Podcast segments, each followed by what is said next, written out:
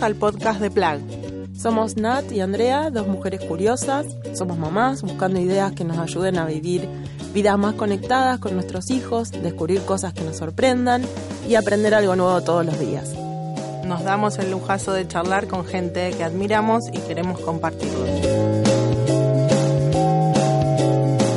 En este episodio vamos a charlar con Marichu Seitún. Marichu es licenciada en psicología. Trabaja en orientación para padres. También integra y coordina los equipos de psicología de niñez y adolescencia del Centro Médico Domingo Sabio de San Isidro. Actualmente dicta varios talleres de lectura, reflexión para madres y para profesionales. Es ampliamente reconocida por sus charlas sobre niñez y adolescencia en colegios y en empresas. Colabora en diversos diarios y revistas de actualidad en temas de psicología de infancia y también tiene su propia columna quincenal en el diario La Nación. Entre sus libros mencionamos su obra Criar hijos confiados, motivados y seguros, que se transformó en un éxito de venta que la confirmó como una autora referente en el área.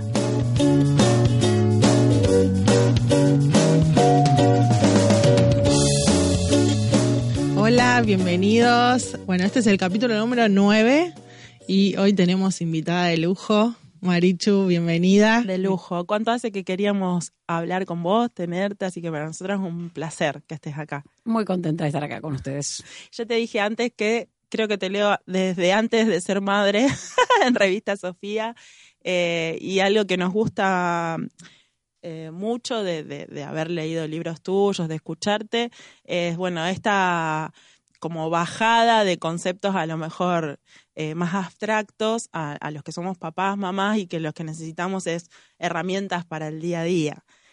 así que bueno, nos encanta poder preguntarte de todo. Dale. me gustaría hacer una aclaración porque es verdad que hay gente que dice, y me incomoda un poquito la palabra tips, que yo doy tips. La realidad es que mi formación es de psicología profunda. No quiero decir psicoanalítica porque suena demasiado, pero como de comprensión profunda del ser humano y desde esa comprensión profunda les voy dando respuestas que al chiquito le sirven, pero desde la comprensión profunda de su persona. No es una técnica como ponerle a la isla flotante más cremor tártaro porque te va a quedar más alta. claro. sino cuestiones que tienen que ver con entender de verdad lo que le pasa a ese niñito y responder desde esa cosa que entendí que es de verdad lo que le pasa.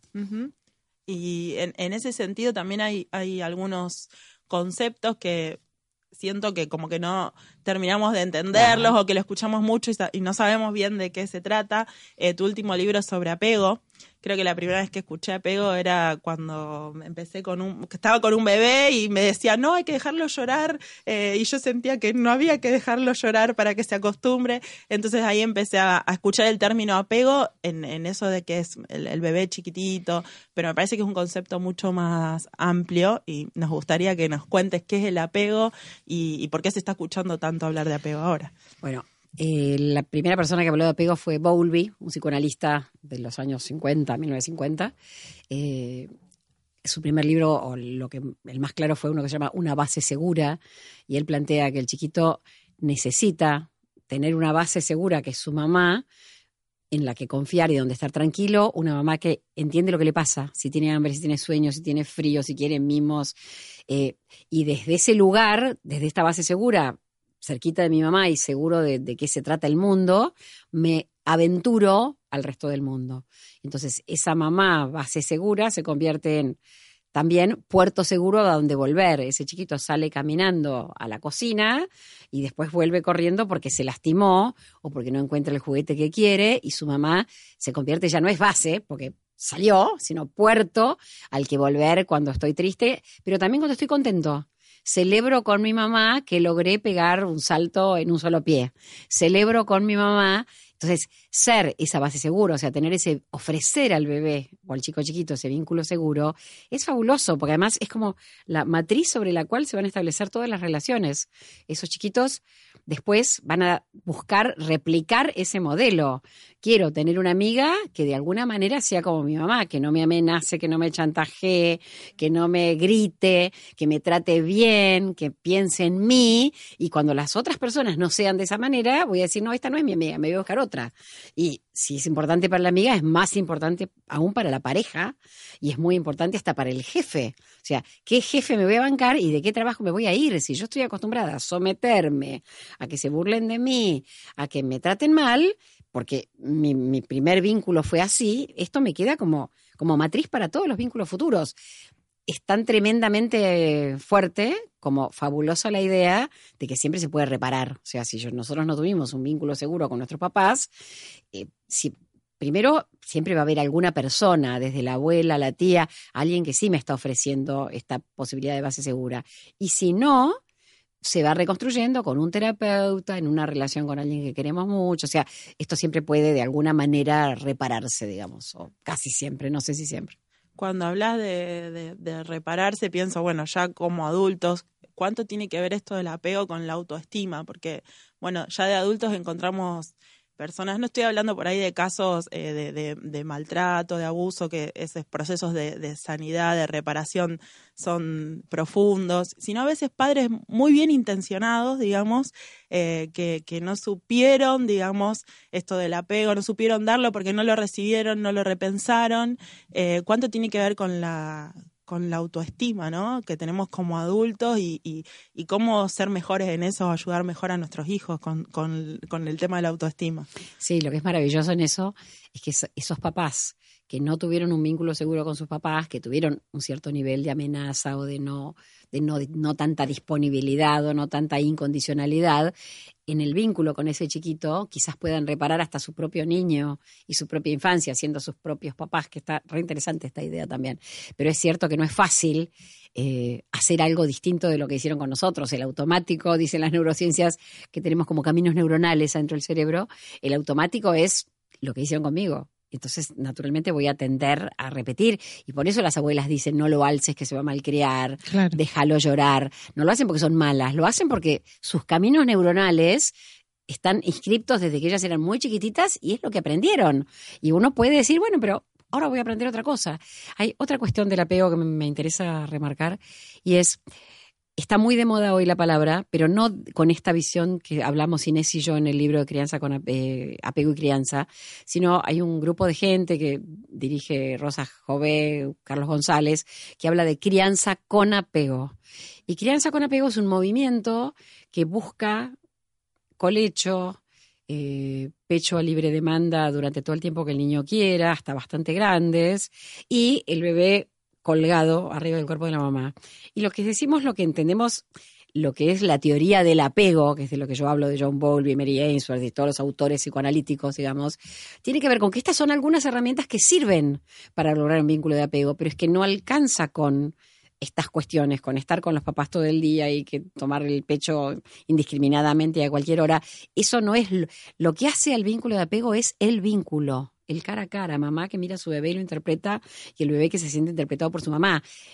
Dar el pecho, tenerlo mucho encima, eh, son herramientas que usamos los papás para lograr ese vínculo, pero lo que importa en la teoría del apego es el vínculo, no lo que hacemos. Claro, son herramientas que a lo mejor es muy delgada la línea, ¿no? Si nos pasamos, a lo mejor al otro extremo puede traer alguna otra. Y yo estoy recibiendo gente que no puede sacar a su chiquito de la cama a los 11 años o que Claro. O sea, no es tan fácil solamente con esas herramientas lograr un vínculo seguro. Claro. Hablaba recién de esto de estar todo, todo el tiempo con, con el chico hay como una gran así dicotomía, que no sé si es tal o es una falsa dicotomía entre cantidad y calidad, ¿no? O es nuestra.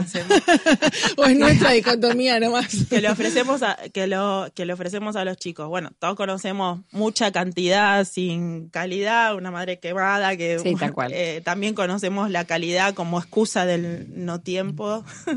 eh, digamos, hay como muchos matices. Eh, ¿Qué pensás de eso? ¿Cómo podemos pensar en un equilibrio saludable, sostenible para los chicos y para los padres. A mí me parece que la calidad es importante, sin dudarlo. A veces hay que sacar un poco de cantidad para que la calidad sea buena, porque si yo tengo la cabeza quemada o estoy loca, insoportable, ¿de qué sirve que esté? Pero hay una cantidad mínima importante que cuanto más chico es el chiquito, más grande es esa cantidad mínima indispensable. Pero además de la cantidad que la calidad incluye además estar disponible, porque ¿de qué sirve que yo esté si no estoy ni un ratito con mi hijo? Esta calidad es me tiro al piso y juego con vos y Sí, paso estoy rato. con el celular y no Claro, estoy. si estoy con el celular es como si no estuviera. Entonces, ¿a qué llamamos calidad? Y calidad es tiempo con presencia verdadera. Estoy de verdad con vos, yo entera con vos en este vínculo. Eh, ¿Qué iría a decir?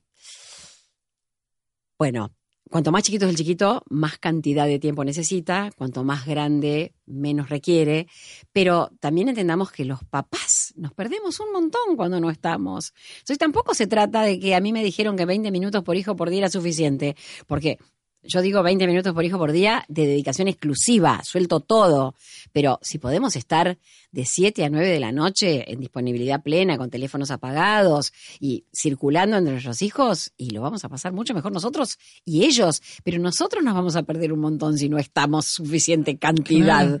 No, no es solamente, y bueno, es muy difícil la ecuación, no, no, no hay un Aparte, número. es muy difícil hacer como el switch automático. Bueno, ahora estoy haciendo esto, ahora automáticamente 20 minutos me pongo el chip. Digamos, es como que uno tiene que entrar como en la sintonía Sí. de ellos, ¿no?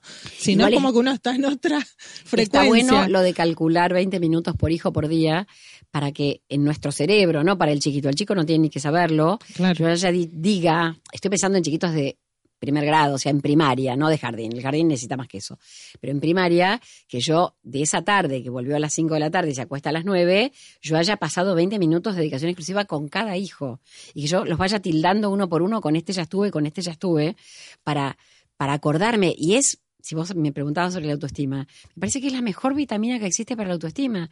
Que todos los días mis papás suelten su agenda para estar conmigo. Soy tan importante para ellos que todos los días, de lunes a domingo, mi papá y mi mamá sueltan todo para pasar un rato conmigo haciendo algo que me gusta a mí hacer. Porque obviamente estos 20 minutos no incluyen ni supermercado, ni banco, Claro. ni cocinar. Eso se agrega. Eso es lo que sí, hacemos sí. además con los chicos. Claro, Sí. tal cual. ¿Cuánto, ¿Cuánto también importa eso? Bueno, yo soy de cinco hermanos, ¿no? Familia numerosa. ¿Cuánto importa también esa, que es la mirada como un poco exclusiva sobre Sí, cada uno, ¿no? Sí. Y sí, Creo que queda grabado, a mí me quedó grabado, digamos. Sí, y los papás dicen, no, pero no se puede, tenemos muchos chicos, y sí se puede, porque tengamos, no vamos a tener cinco, en este momento es raro, pero con tres chicos uno está leyendo, el otro está con el papá y tenés el ratito para este. Y es cuestión de organizarse la vida y siempre encontramos ese ratito. Y si no serán 20, serán 15, y si por ahí es día por medio, es día por medio. Pero es glorioso para el hijo, es glorioso para el padre y para la madre. Y se lo pido al papá y a la mamá, ¿eh? no solo al papá, no Sí, solo a la mamá. Muy bueno. Tenemos muchos hombres que escuchan este podcast, Sí, que sí, eso sí. está bueno. Las emociones queríamos charlar con vos. Eh, me gustó este concepto de que, bueno, eh, cuando éramos chicos nosotros quizás había emociones que no se nos permitían y que eran como catalogadas como negativas y algunas positivas. Y esta mirada que vos tenés de luminosas y oscuras, Claro. a mí me pareció eh, como luminoso también, de, como de descubrir, digo, ah, bueno, está bueno esto. Y hoy hay como un montón de, de herramientas para trabajar con los chicos, desde películas, libros. Y entonces eh, está bueno que lo, que lo profundices. Nosotros miramos a el mundo a través de la mirada de nuestros padres. Si a mi mamá le parecía mal que yo me enoje, el enojo era una emoción que yo digo oscura. Digo oscura y no negativa, porque negativa suena que está mal, y no está mal enojarse. Lo que está mal es pegarle un zapatazo en la cabeza a mi hermanito. Eso sí está mal. Pero enojarme con mi hermanito porque me molestó, eso no está mal. Y en la medida en que yo no habilite a mis hijos a sentir lo que sienten, los alejo de sí mismos. Ah, yo no debería enojarme. Ah, yo no debería sentir celos. Ah, yo no debería estar triste porque mi amiga se fue a vivir a otro país. Debería estar muy contenta porque es una gran oportunidad para sus papás y para ella. Ah, pero yo estoy recontra triste. Entonces, no conectar al chico con lo que siente de verdad es apartarlo de sí mismo. Es como si estuviéramos sacando las seguridades de la caldera. Para que no se apague la caldera le voy sacando las seguridades, pero la caldera un día va a explotar.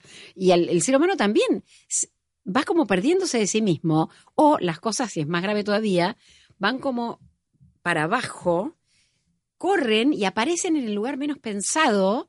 Y es importante que yo sepa lo que siento, porque todo lo que yo siento a mí me sirve. Uno de los ejemplos que pongo siempre es, si siento celos porque mi hermano se va de viaje, eh, siento celos. Ey, se va de viaje y yo no. Pero si yo digo no, él se lo merece con todo lo que trabaja, a lo Mm. mejor después me subo a mi auto y retrocediendo con el auto le choco el auto. Porque estoy enojada con él, pero no tengo conciencia de eso. Sí, sí. Si yo tengo conciencia, yo voy a decir, ¿y por qué me da celos? Si él es su plata, o sea, si me da celos es porque yo también estoy cansada. Y quizás yo también tenga que viajar. O sea, mis propios celos a mí me dan información sobre mí, no sobre el otro. Y es muy importante saber lo que siento de verdad.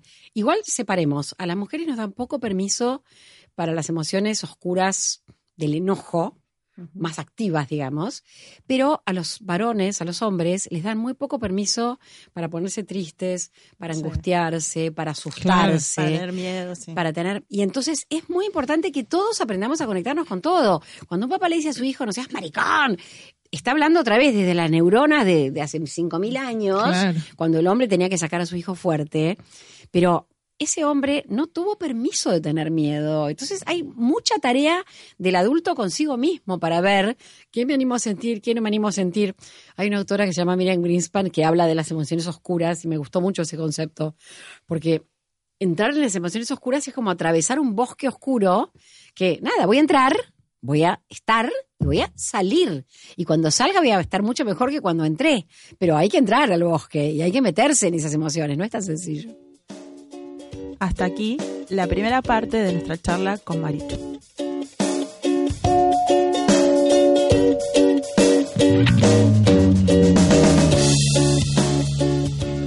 Nos encontrás en redes como Somos Plug En Instagram, Facebook, Spotify y YouTube. Estemos conectados.